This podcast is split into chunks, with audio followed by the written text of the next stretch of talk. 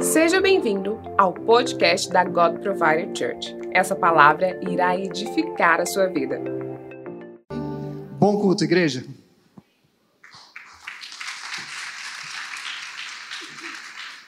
Aleluia. Amém? A paz do Senhor a todos, amém? Vocês estão bem? Aleluia. Quantos querem mais de Deus? Glória ao nome de Jesus. Nós é, temos visto a mão do Senhor de forma poderosa nessa casa e nós cremos que o Senhor tem, o que Deus tem começado é algo tremendo e é só o começo. É algo poderoso. Quantos acreditam que Deus tem muito mais para nós? Diga amém. Que nós podemos experimentar mais do Senhor. E essa semana nós tivemos aqui uh, uh, Mulheres Únicas. Quantos aqui tiveram no Mulheres Únicas aqui das irmãs? Nossa, que bênção. Foi um tempo tão precioso e tão abençoado.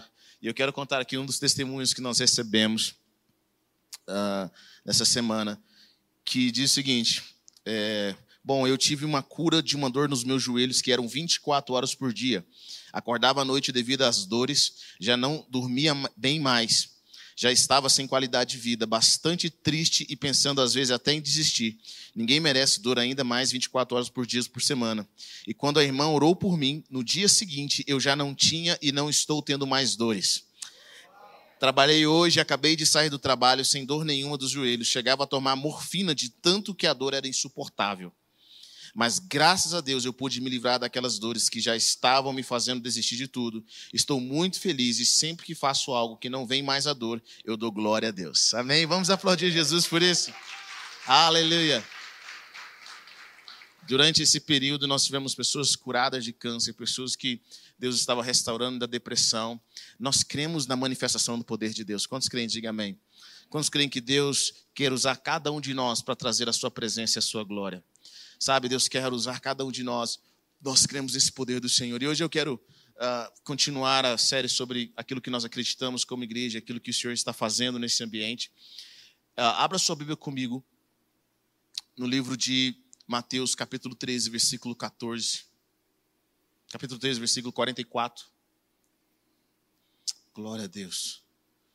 Glória a Deus. São tantos milagres, tantas manifestações do poder de Deus que que Deus tem feito no nosso meio. Aleluia.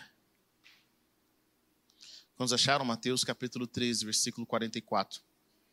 Amém? Diz o seguinte: O reino dos céus é como um tesouro escondido num campo. Certo homem, tendo-o encontrado, escondeu-o de novo. Então, cheio de alegria, foi e vendeu tudo o que tinha e comprou aquele campo. O reino dos céus também é como um negociante que procura pérolas preciosas. Encontrando uma pérola de grande valor, foi e vendeu tudo o que tinha e o comprou. Amém? Vamos orar. Pai, nós oramos nessa noite e nós cremos na tua manifestação, Senhor. Nós cremos quem o Senhor é. Senhor, nosso coração está aberto para ti. Nosso coração está disposto a aprender mais a tua presença. Nós estamos abertos, Pai. Nós queremos mais o Senhor, mais o teu amor, mais a tua verdade em nós.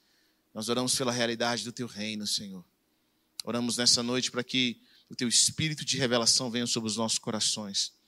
Pelo poder que é no santo nome de Jesus, Pai. Nós oramos nessa hora, crendo, Senhor, que o Senhor quer se manifestar. O Senhor quer que nós o conheçamos. Ensina-nos, ó Deus, a te amar. Nós possamos ver a realidade de amar ao Senhor aqui na nossa igreja, de todo o nosso coração, com toda a nossa força, com toda a nossa alma, com todo o nosso entendimento. Nós te louvamos, ó Pai, em nome de Jesus. Em nome de Jesus, amém? Jesus conta essa parábola e eu acho ela ah, interessante porque essa parábola conta a história de um homem que estava caminhando por um campo e, e nesse campo ele encontra acidentalmente um tesouro. E então ele encontra esse tesouro e acidentalmente ele enterra de novo. A Bíblia fala que ele sai, vende tudo que ele tinha e compra aquele campo.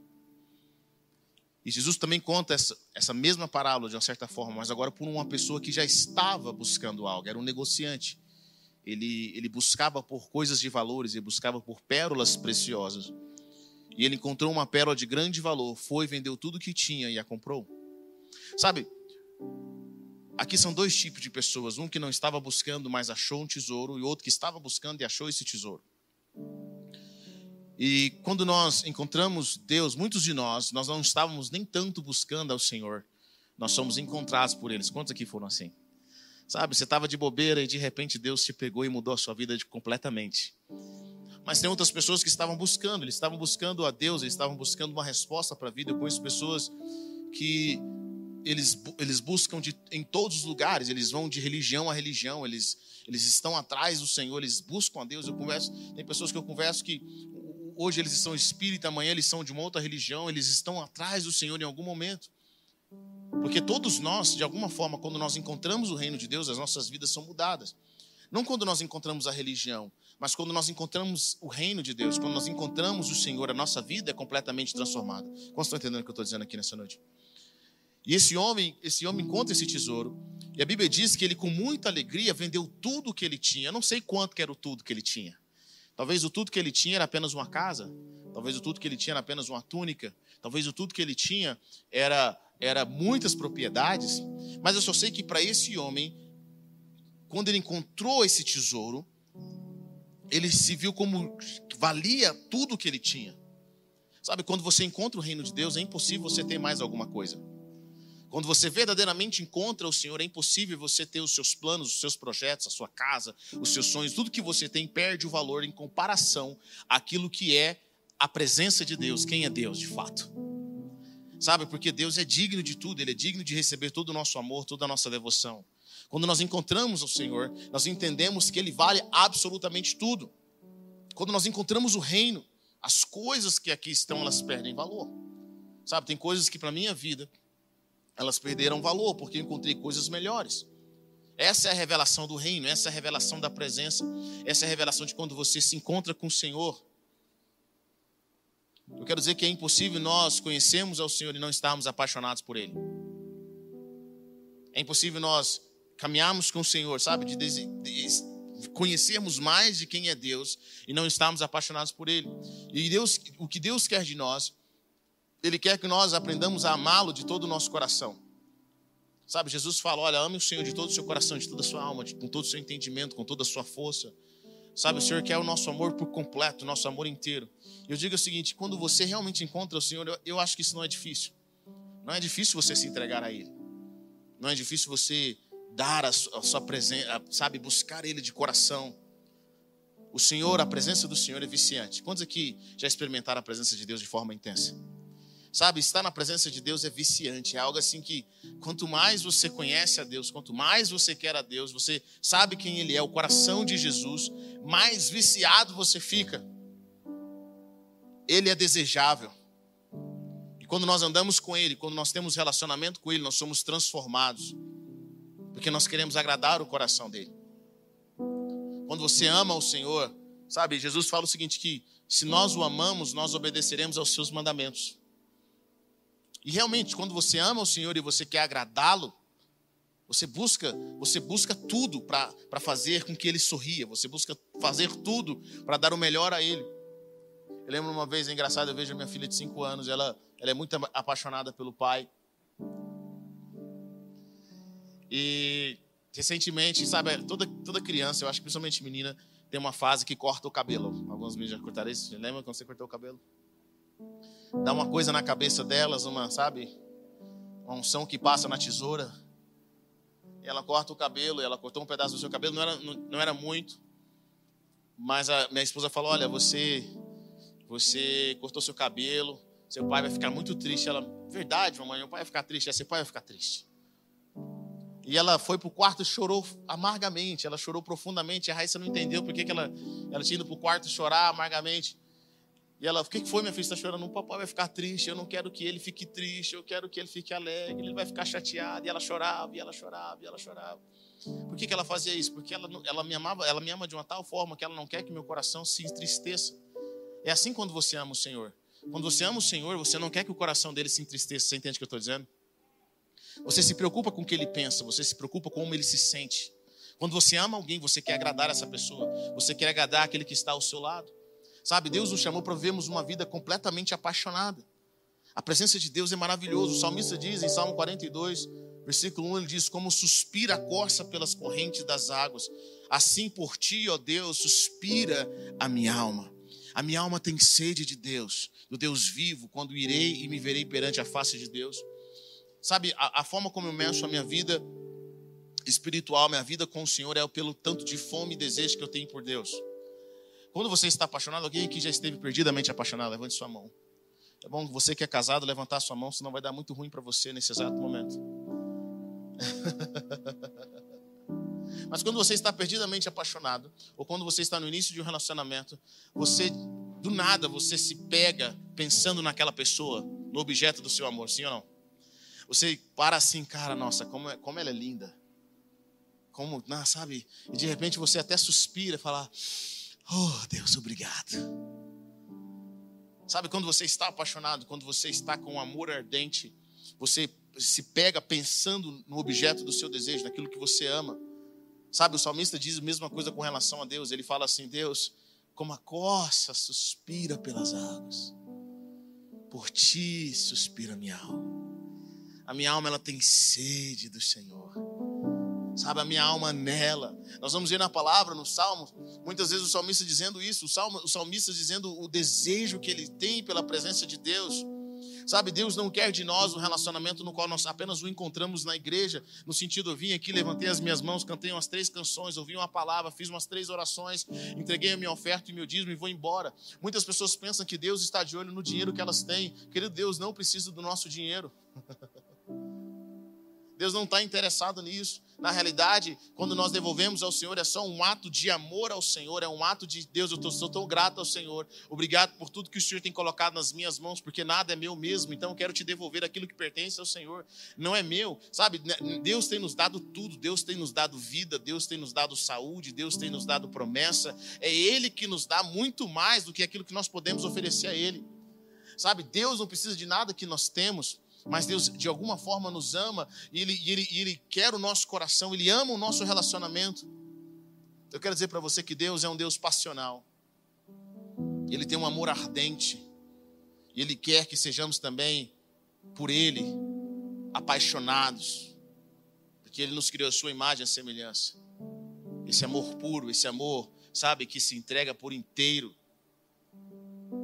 Jeremias 31, versículo 2 e 3 diz: Assim diz o Senhor: o povo que escapou da morte achou favor no deserto.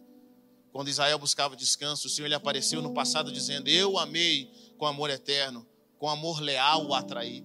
Sabe, Deus nos atrai com amor eterno, Ele nos ama de uma forma eterna. Quando Ele olha para nós, Ele fala assim: Eu te amo tanto.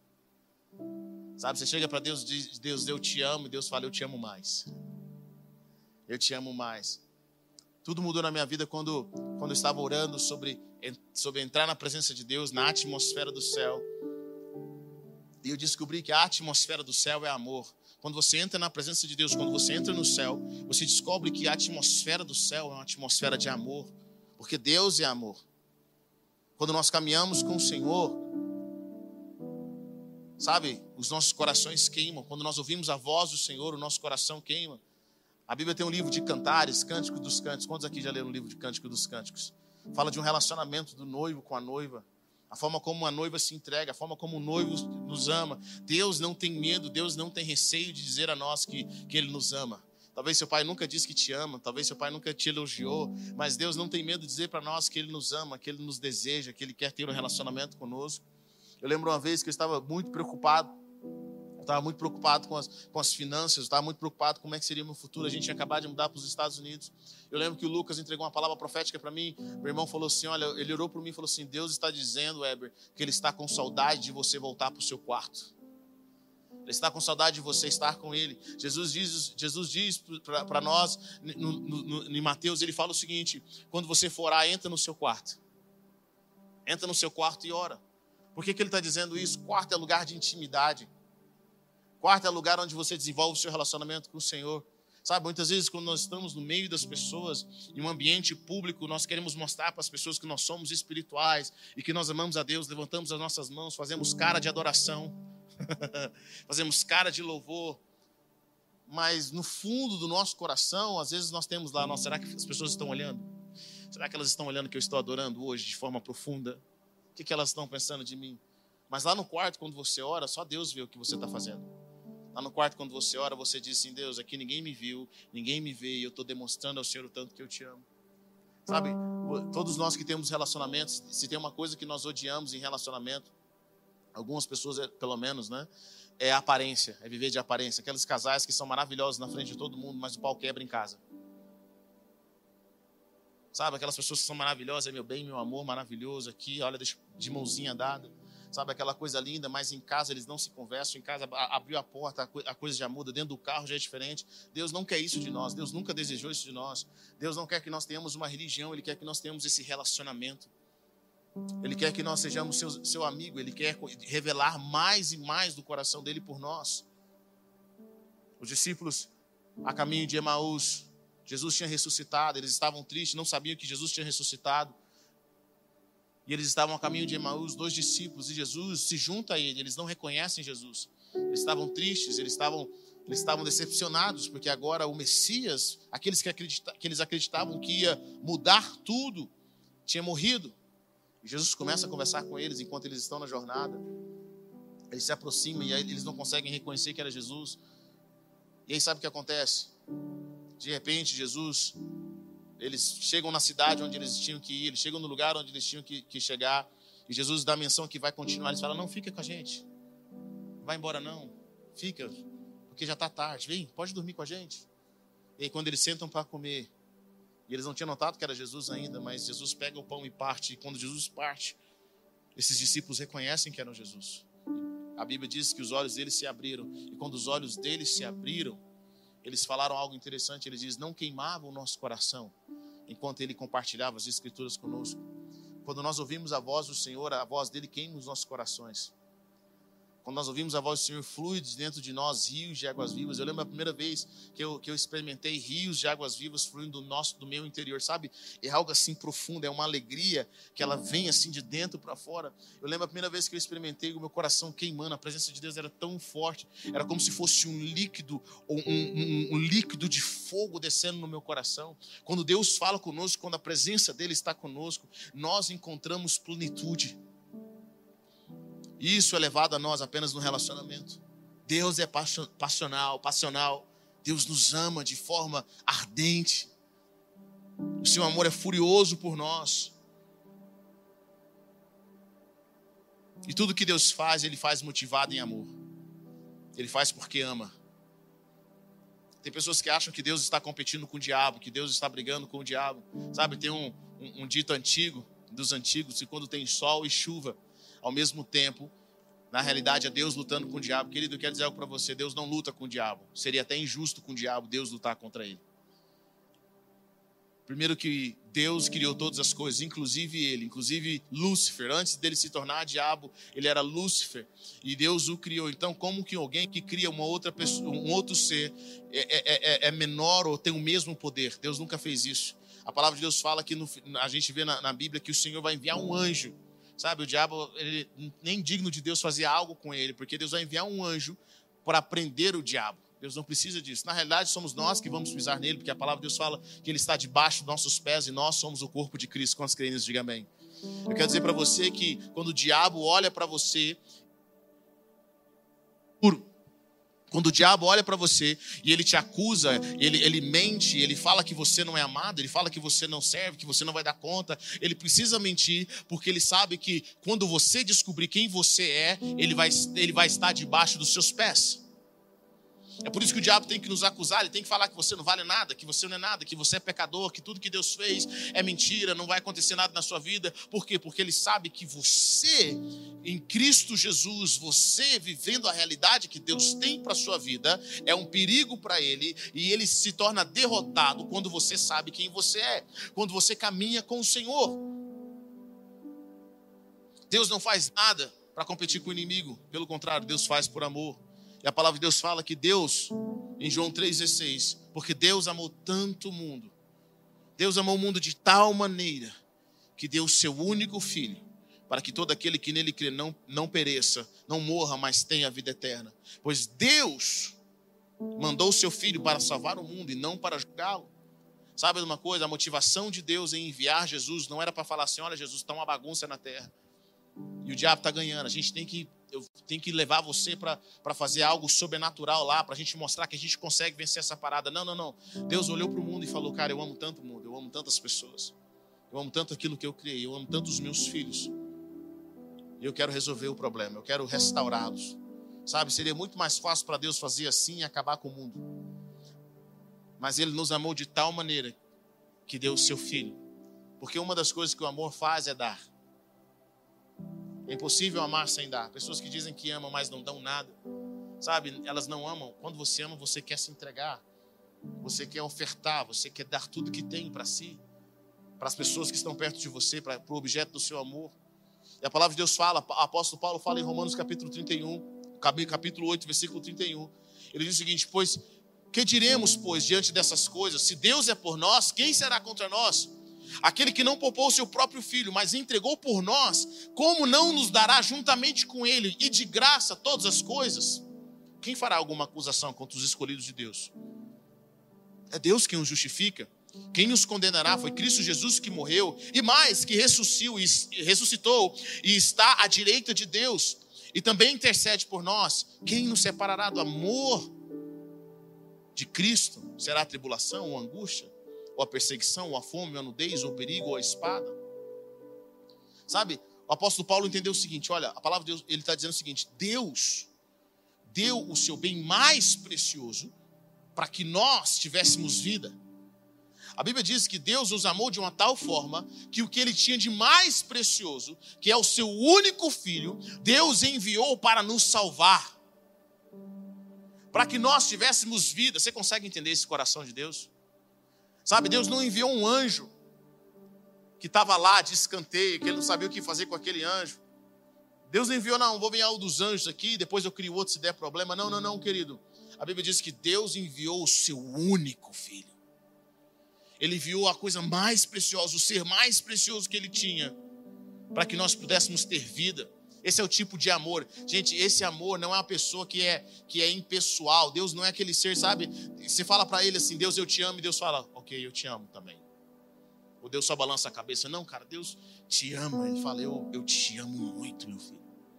Ele demonstra isso. A palavra de Deus fala que sem fé é impossível agradar a Deus, porque todos aqueles que, que, que se, aproximam de, se aproximam dele precisam crer que ele existe e é galardoador daqueles que o buscam. Significa que toda vez que nós chegamos na presença de Deus, nós somos recompensados.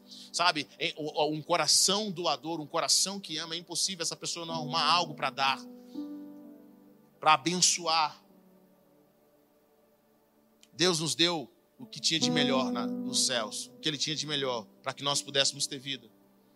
E o apóstolo Paulo fala o seguinte: olha, eu quero que você entenda o coração de Deus, eu quero que você entenda a motivação dele. Se ele deu o que ele tinha de mais precioso, o que são as nossas orações? O que é o seu pedido? O que é a sua finança?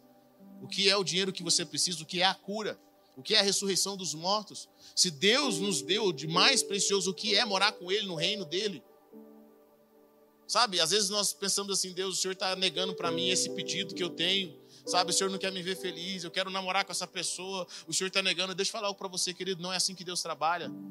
Você precisa entender o coração de Deus, e o coração de Deus, eu já te dei o meu melhor. Você acha que eu vou reter isso aqui?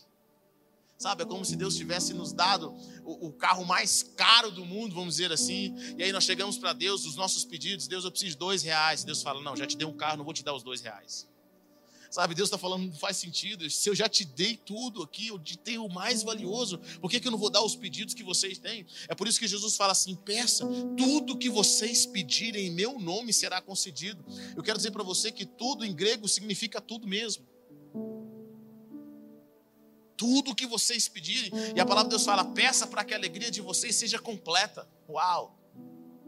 Será que quando você vai orar, você está tentando orar, tentando convencer a Deus de falar, Deus, eu sei que o Senhor não quer, mas deixa eu te convencer. E Jesus fala que é uma forma errada de pedir. Essa forma é uma forma sem fé. Porque a fé não é, não é orar para que as coisas vá acontecer, mas a fé é orar crendo que as coisas já aconteceram. Jesus fala: toda vez que vocês orarem crendo que já recebeu, Sabe, não é questão se Deus quer fazer ou não, Deus quer. Ele quis antes de você pedir. Antes de você abrir a boca, ele sabia. Sabe, quando chegam os leprosos para Jesus e fala: Senhor, se o Senhor quiser, pode me tornar limpo. Jesus toca neles e diz: Eu quero. Eu quero. Diga a pessoa que está perto de você: Deus quer. Deus quer. O apóstolo Paulo fala assim: Senhor, se ele nos deu o seu filho, será que ele vai negar alguma coisa para nós? Será que ele vai nos condenar? Será que Deus vai ficar assim? Ó, hoje, eu te, hoje eu gosto de você, você pecou, amanhã não quero mais nada com você. Sabe? Deus vai ficar aquele negócio, hoje eu te perdoo, amanhã não te perdoo. Queria te falar uma coisa para você. Deus colocou tudo que ele tinha em jogo para que nós tivéssemos vida. Deus não fica toda hora, não sei se eu quero caminhar com você agora. Você não merece. Ele entregou tudo que ele tinha, ele, ele quer ver valer a pena, ele quer ver a coisa crescer, ele quer ver o seu relacionamento com ele, porque Deus nos ama de forma poderosa. Ele quer que nós também o amemos de forma poderosa. Eu gosto do que o salmista diz no Salmo 63, versículo 8. Ele fala: Minha alma se apega a ti, ó Deus.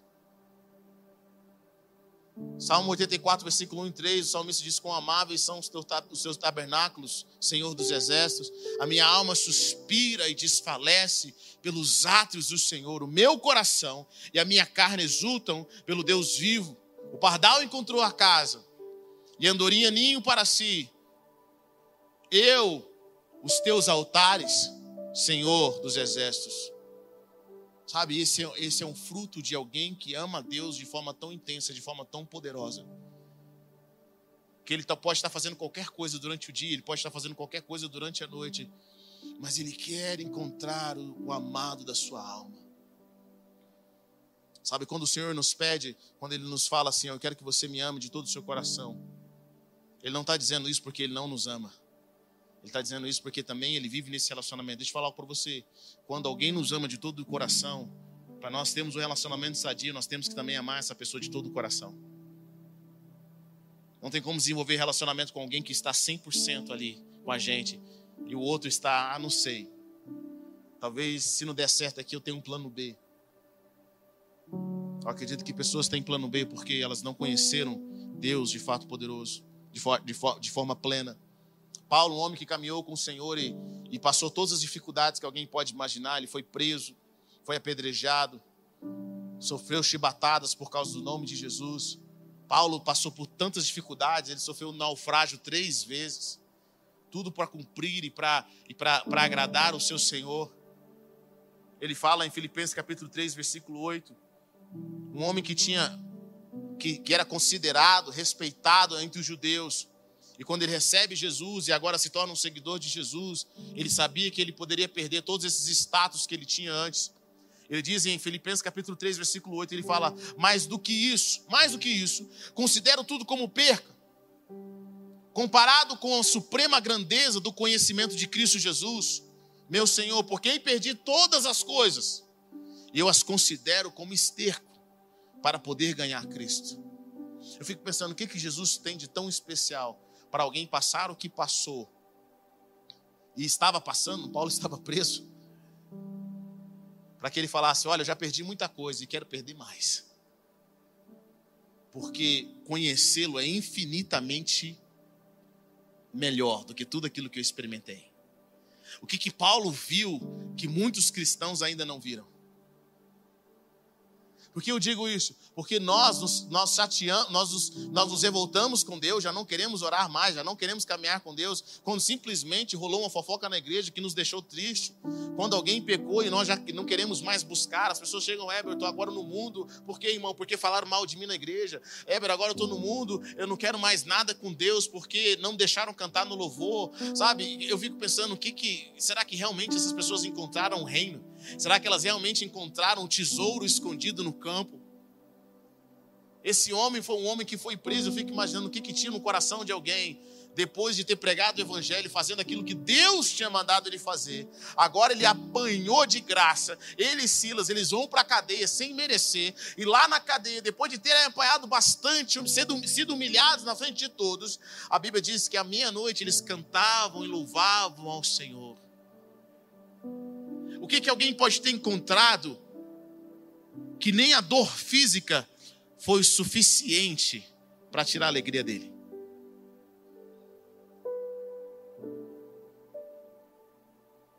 Aí você observa Pedro, um homem que não queria saber de sofrimento, um homem que quando Jesus fala para ele, olha, o filho do homem agora vai ser, vai para a cruz do Calvário, ele vai ser, ele vai ser morto, mas ao terceiro dia ele vai ressuscitar. E Pedro chama Jesus fala: Deus, olha, Jesus, tenha dó de si mesmo.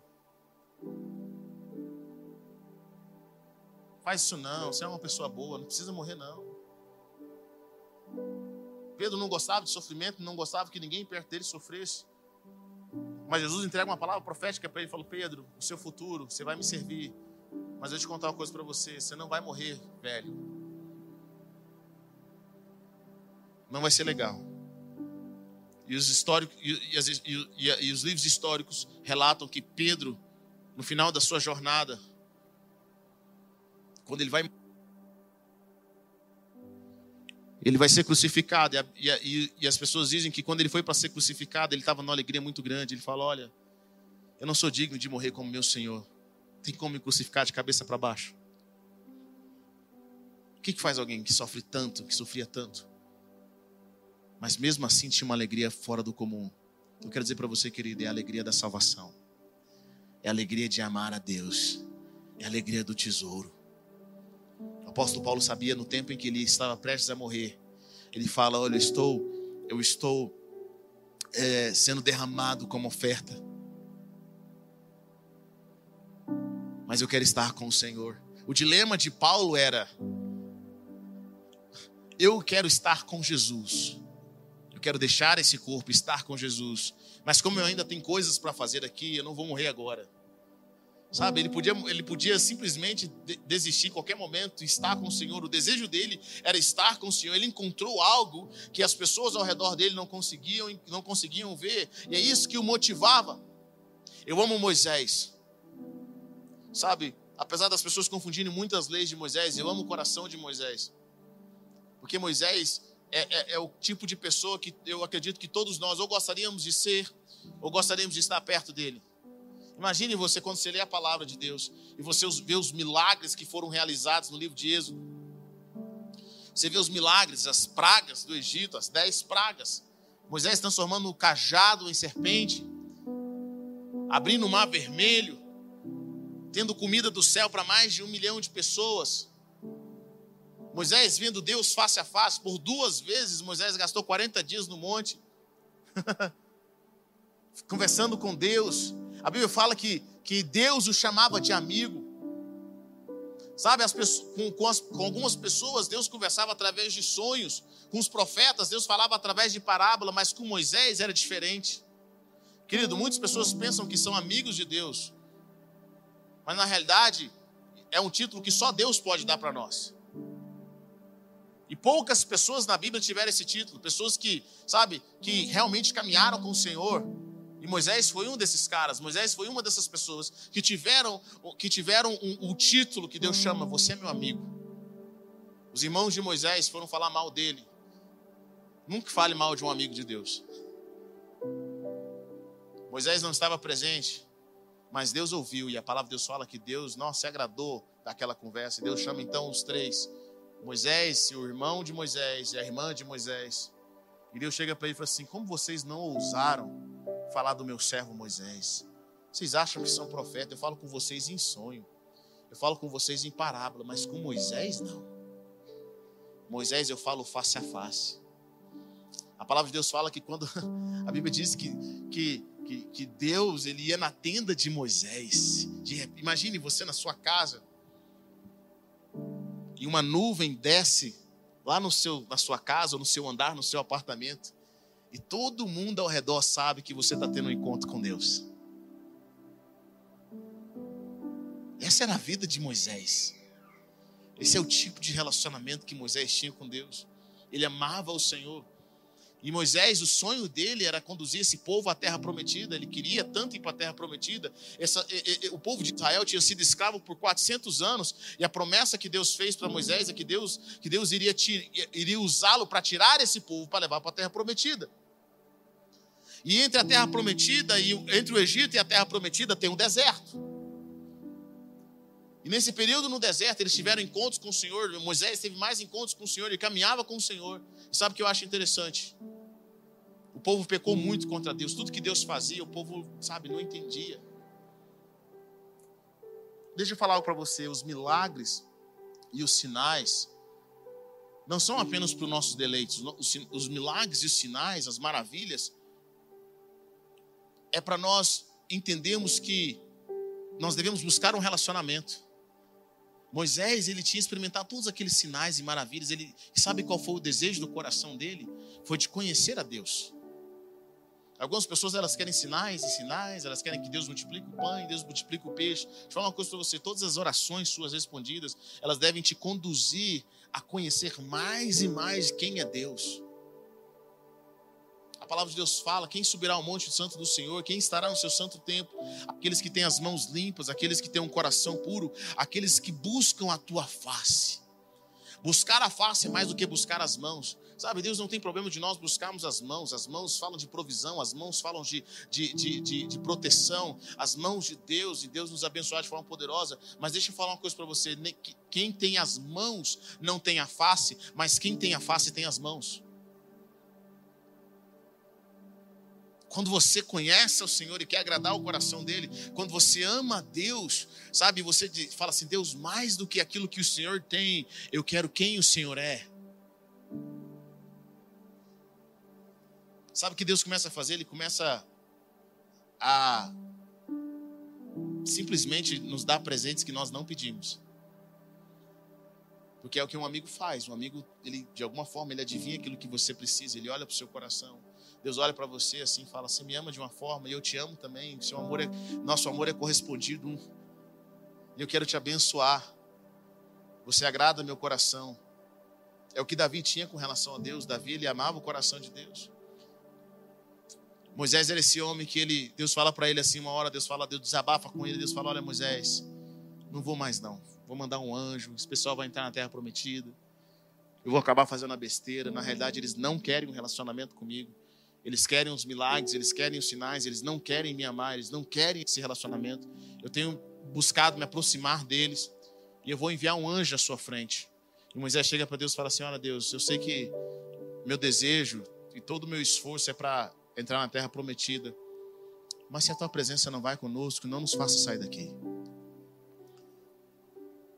Sabe, esse, esse é o tipo de, de oração de alguém que tinha se apegado a Deus, que a alma dele anelava pela presença de Deus mais do que por aquilo que Deus podia oferecer. Vocês entendem o que eu estou dizendo?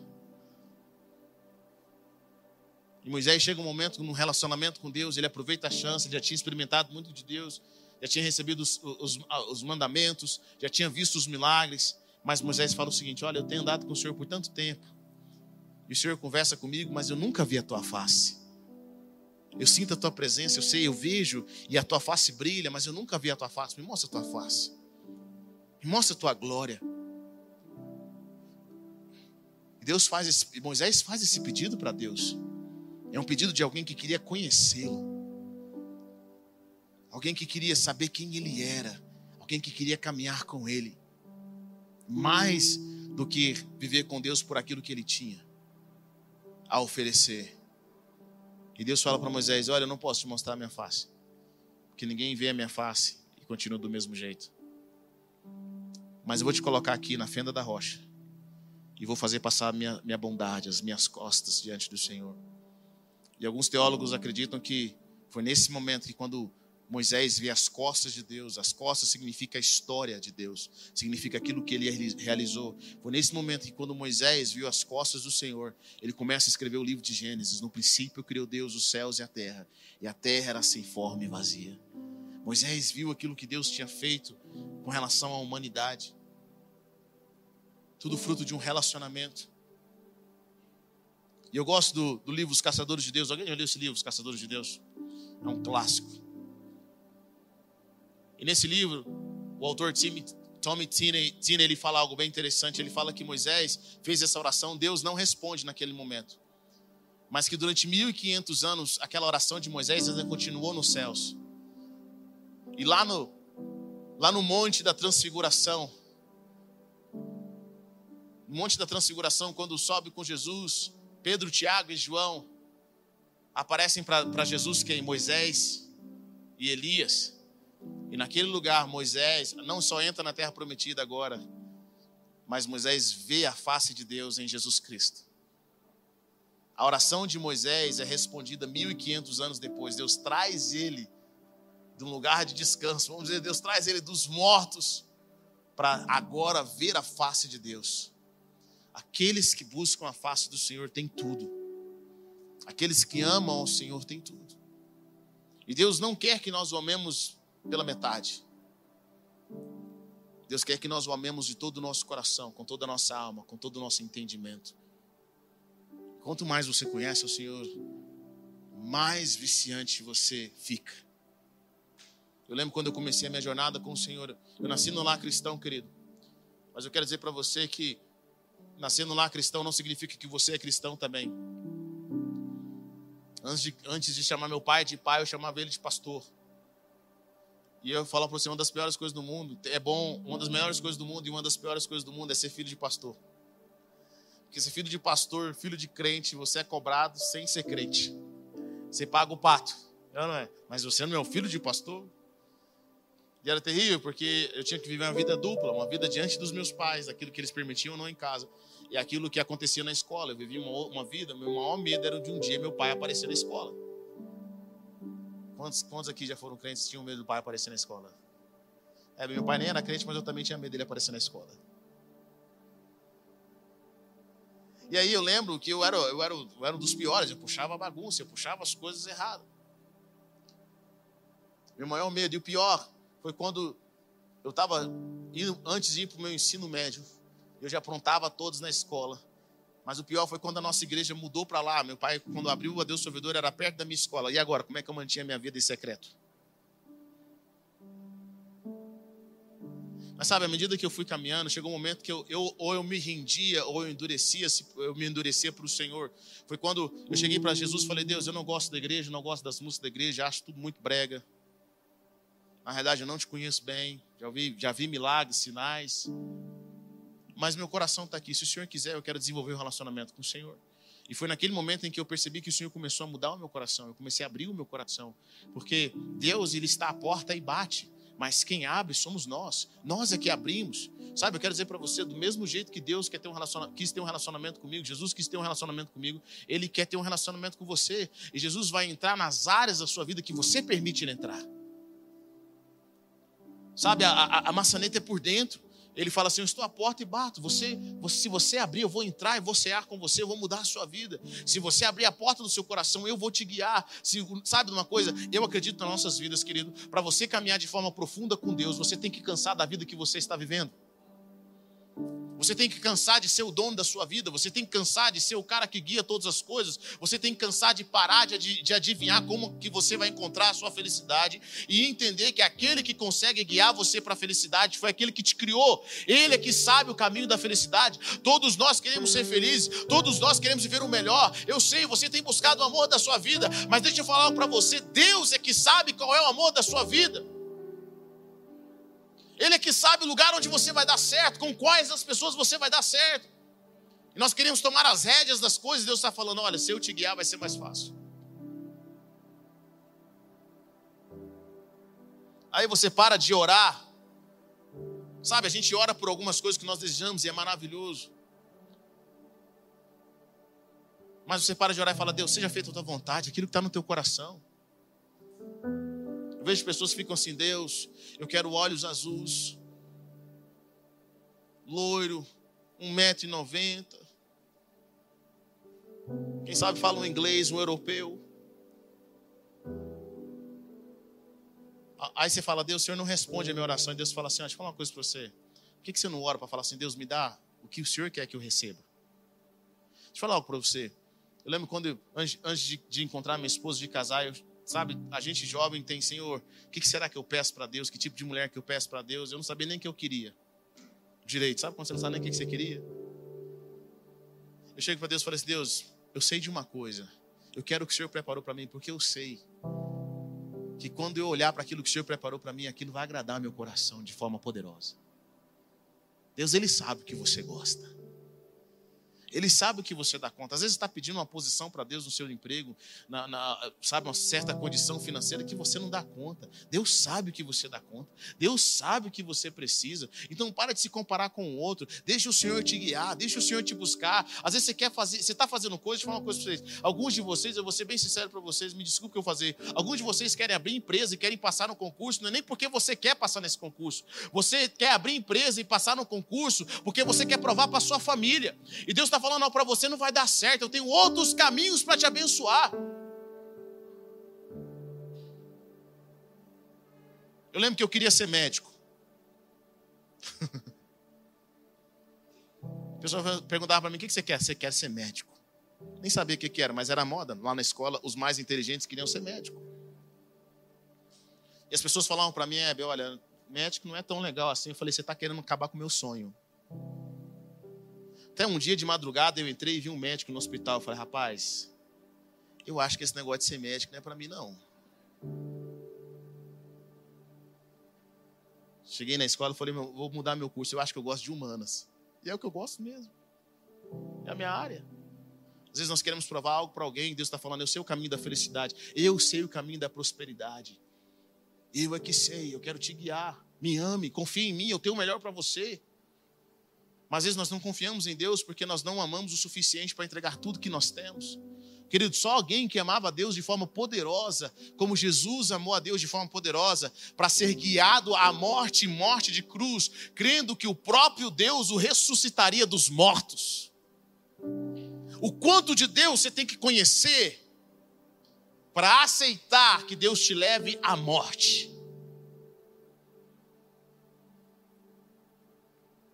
Porque existem caminhos, queridos, que nós vamos passar, vales de sombra e morte, que você só pode passar por, com Deus se você o conhecer e o amar bem.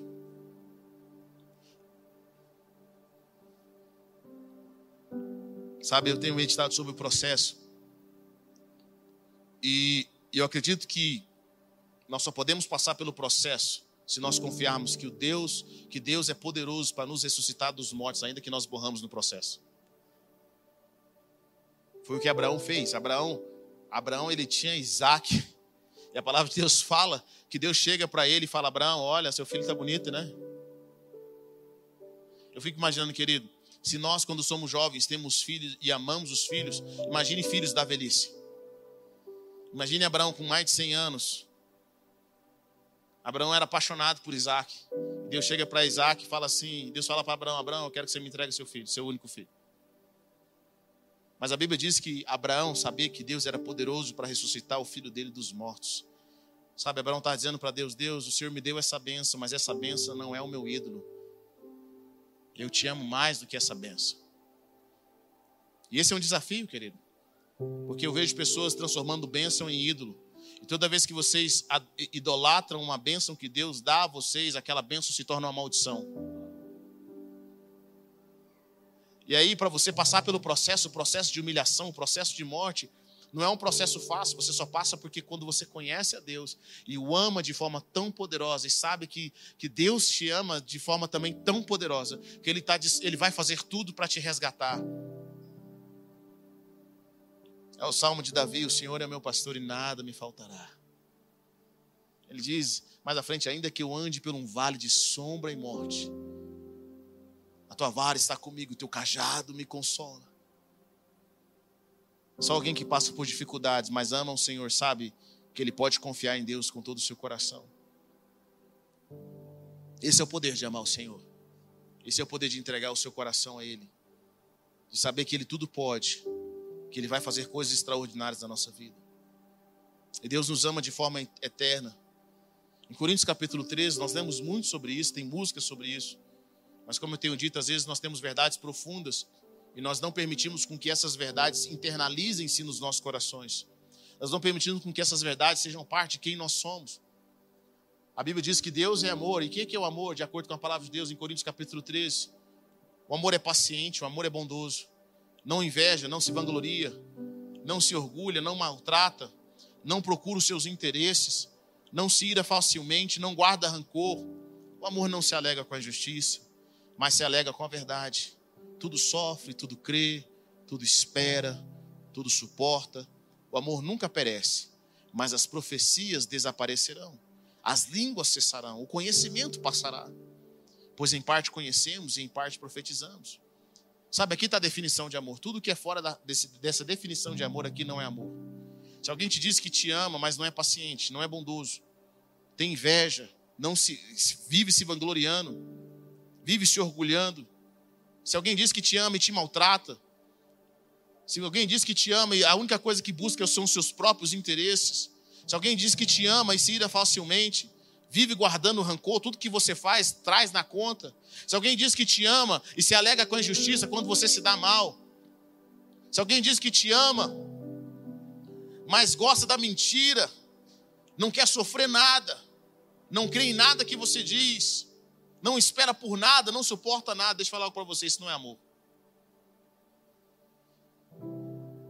Sabe, pessoas que dizem assim: se você me ama, você vai fazer o que eu quero. Você tem que fazer do meu jeito. E você sabe que aquilo é errado, aquilo não é amor, querido, é manipulação. O amor é paciente, o amor é bondoso, o amor não inveja. Quando você está em, em, em relacionamento com o amor, que é o próprio Deus, você não, você não sente que alguém está tirando de você, você sente que alguém está te dando. Sabe? Tem pessoas que nós nos relacionamos com ela, e nós, toda vez que nós caminhamos com ela, nós sentimos que elas estão tirando algo da gente, sim ou não? Depois que você caminhou com ela, você sentiu que algo foi arrancado de você, algo foi roubado de você. São pessoas que nos usaram, são pessoas que nos manipularam. Tem gente que eu observo que eles, eles dão coisas, mas eles dão o seguinte: eles dão já tentando te, te manipular, cobrar de você: ó, você está comigo, ou você está comigo, ou você está contra. Não são pessoas que falam, cara, eu quero te abençoar, eu quero te encorajar, eu quero te levar para frente. Ainda que essas pessoas nos corrijam, porque o amor, querido, não, não pense você que o amor é passivo, que o amor é concordar com as coisas erradas que você faz, que o amor é passar a mão na sua ferida. A palavra de Deus fala que o pai que ama o filho corrige. Eu amo minhas filhas, mas eu tenho que corrigi-las. Porque a pior coisa para um pai são seus filhos não, ser, não serem aceitos em outras famílias, com outros amigos. Quem tem, tem filho sabe o que eu estou dizendo, é ou não é? Se existe uma coisa que dói num pai, é ver as pessoas dizendo para você, falando: olha, não quero que meus filhos caminhem com seus filhos, porque eles são mal educados, eles são respondões. E muitas vezes, como pai, sabe, é difícil corrigir os filhos, é incômodo corrigir os filhos, mas eu tenho que fazer, porque eu os amo. Quero dizer para você, filhos, que o seu pai não ama te corrigir, não gosta de ficar corrigindo você, mas ele tem que fazer, porque ele quer o seu futuro. Você acha que Deus também não nos corrige? Por isso que a palavra de Deus fala o seguinte, meu filho, não se entristeça quando Deus te corrigir. Porque o Senhor corrige aquele que Ele ama, aquele que Ele quer bem. Mas Deus está sempre ao nosso lado, Deus está sempre caminhando conosco. E Ele deseja com que nós o amemos. Sabe, Jesus deu tudo de si por nós. E Ele não está falando para nós não darmos tudo para Ele. Porque Ele fala: eu, dei, eu me dei tudo por você, eu, eu, eu me dou tudo por você, mas eu também recebo tudo de você. Por isso que Jesus diz: aquele que ama seu pai e sua mãe mais do que a mim não é digno de mim. Aquele que ama os seus filhos mais do que a mim não é digno de mim. Sabe? Porque Deus nos amou de uma forma tão poderosa e ele fala assim, cara, o mínimo que você pode me dar é o seu amor, o seu todo amor. Eu quero dizer para você, querido, que o nosso amor por Deus é muito pequeno. O nosso tudo ainda é pequeno comparado ao tudo que Deus deu por nós. Eu quero que você abra comigo a sua Bíblia no livro de Apocalipse.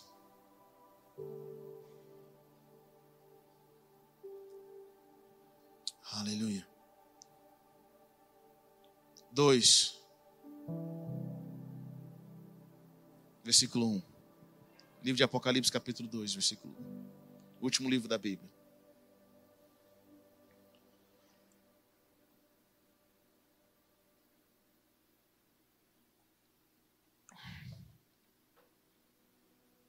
Ao anjo da igreja em Éfeso escreve: Essas coisas diz aquele que conserva na mão direita as sete estrelas e que anda no meio dos sete candeeiros de ouro.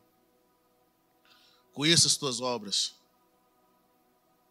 tanto o teu labor como a tua perseverança, e que não pode suportar homens maus. e que puseste a prova os que a si mesmos se declaravam apóstolos e não são, e os achastes mentirosos. E tens perseverança, e suportas, suportaste provas por causa do meu nome. E você não se deixa esmorecer. Tenho, porém, contra ti que abandonaste o teu primeiro amor. Lembra-te, pois, de onde caíste. Arrepende-te e volta à prática das primeiras obras. E se não, venho a ti e moverei do seu lugar o teu candeeiro, caso não te arrependas. Tens, contudo, ao teu favor que odeia as obras dos nicolaítas, as quais eu também odeio. Quem tem ouvidos, ouça o que o Espírito diz às igrejas. Ao vencedor, eu vou dar vou dar o direito de se alimentar da árvore da vida, que, que se encontra no paraíso de Deus. Sabe, essa igreja em Éfeso era a igreja que trabalhava. Era uma igreja perseverante, era uma igreja que não tolerava homens maus, pessoas que abusavam uma das outras, pessoas que, que chegavam lá para arrancar dinheiro um dos outros. Essa igreja era uma igreja perseverante. Jesus fala para ela o seguinte: Olha, eu quero dizer algo para você, eu tenho algo contra você. Apesar de você fazer o que você faz e trabalhar muito mais hoje do que trabalhava antes, você perdeu o motivo pelo qual você trabalha. Você perdeu o relacionamento, sabe? É aquela família, é o, é o, é o, é o casal que eles esquecem porque eles casaram. Às vezes, querido, você está pagando as suas contas, você está querendo trabalhar, aumentar a renda da sua família, e você esquece o que, que fizeram com que vocês se uniram em primeiro lugar. Vocês têm tantos afazeres e se esqueceram. Por que, que vocês constituíram uma família? E Jesus está dizendo assim: olha, vocês estão fazendo muitas coisas, coisas extraordinárias, mas eu tenho algo contra você. Você perdeu o seu primeiro amor. Não é que você não me ama, mas você perdeu aquele amor ardente, aquele amor que você suspirava pela minha presença, aquele amor que se entregava. Ele fala: se arrepende. Tem algumas coisas que eu gosto quando eu converso com casais, principalmente casais que têm alguns anos de casamento. Eu gosto de perguntar como eles, como eles se conheceram. O que, o que, que fez com que um se apaixonasse por outro, pelo outro. E é engraçado quando eu faço essas perguntas, eu observo assim, é quase que impossível quando eles estão contando eles não sorrirem, porque é engraçado. É ou não é? É engraçado. É como se algo acendesse na mente, no coração deles, deles se lembrarem por que, que eles estão juntos, o que que, os, o que que os levaram a estar naquele momento juntos. E ali eles começam a relembrar prime o primeiro amor. E Jesus diz para essa igreja, ele fala, olha, eu quero dizer uma coisa para você, lembra? Eu quero que você volte agora na sua memória. Lembra onde você caiu. Lembra de, a partir de qual momento você deixou de ter esse amor ardente por mim e está vivendo no automático. E ele fala o seguinte: Eu quero que você volte a praticar as obras que você praticava no começo. Deixa eu falar algo para você.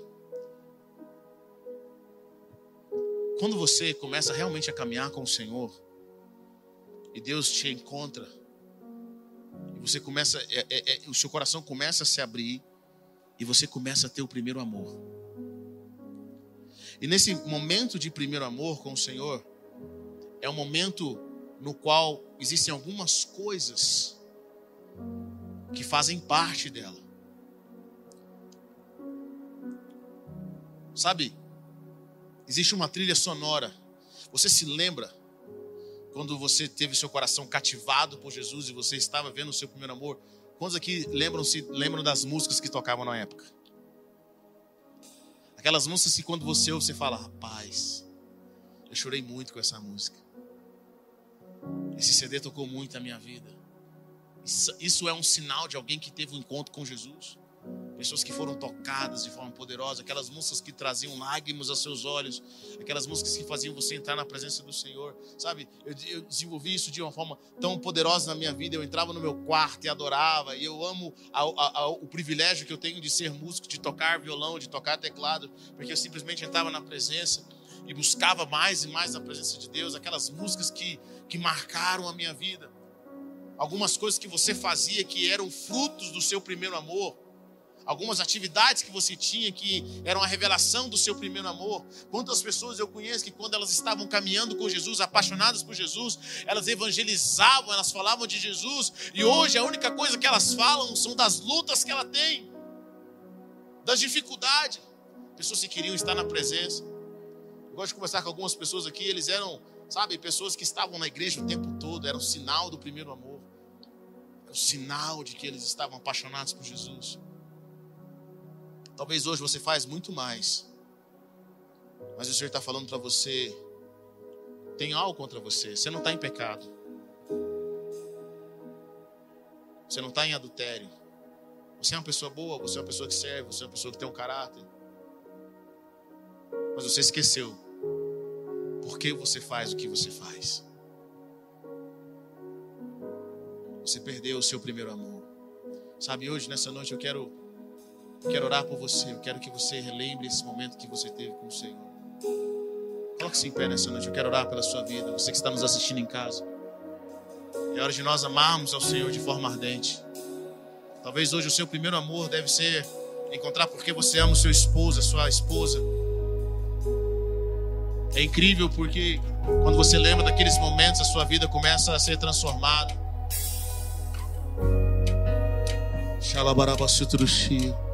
Comece a orar nessa hora. Comece a clamar. Feche seus olhos, Deus. Eu quero mais do Senhor. Senhor, como a costa suspira pelas águas.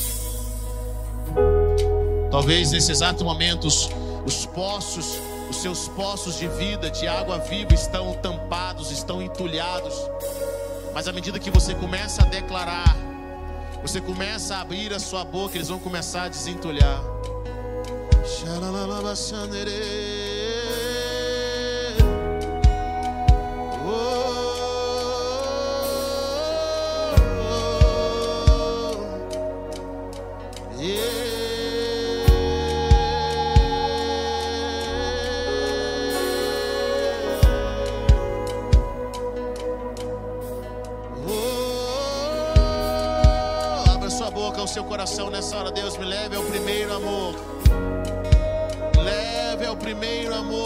Deus, mais completamente rendido à tua presença.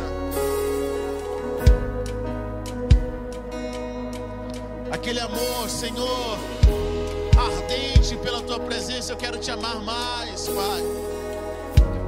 Quero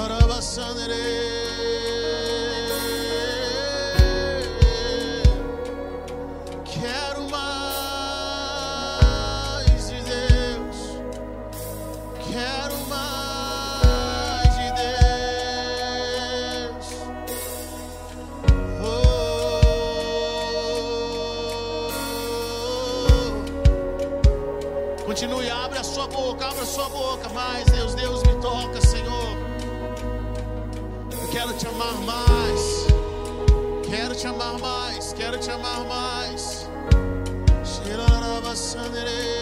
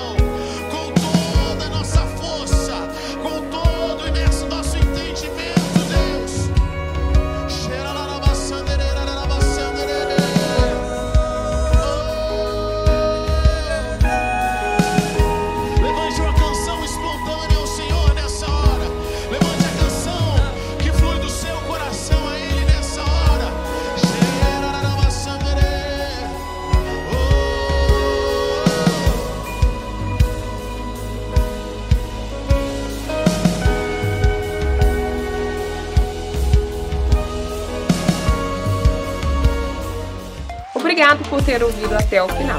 Acesse o nosso canal e tenha acesso a mais ministrações.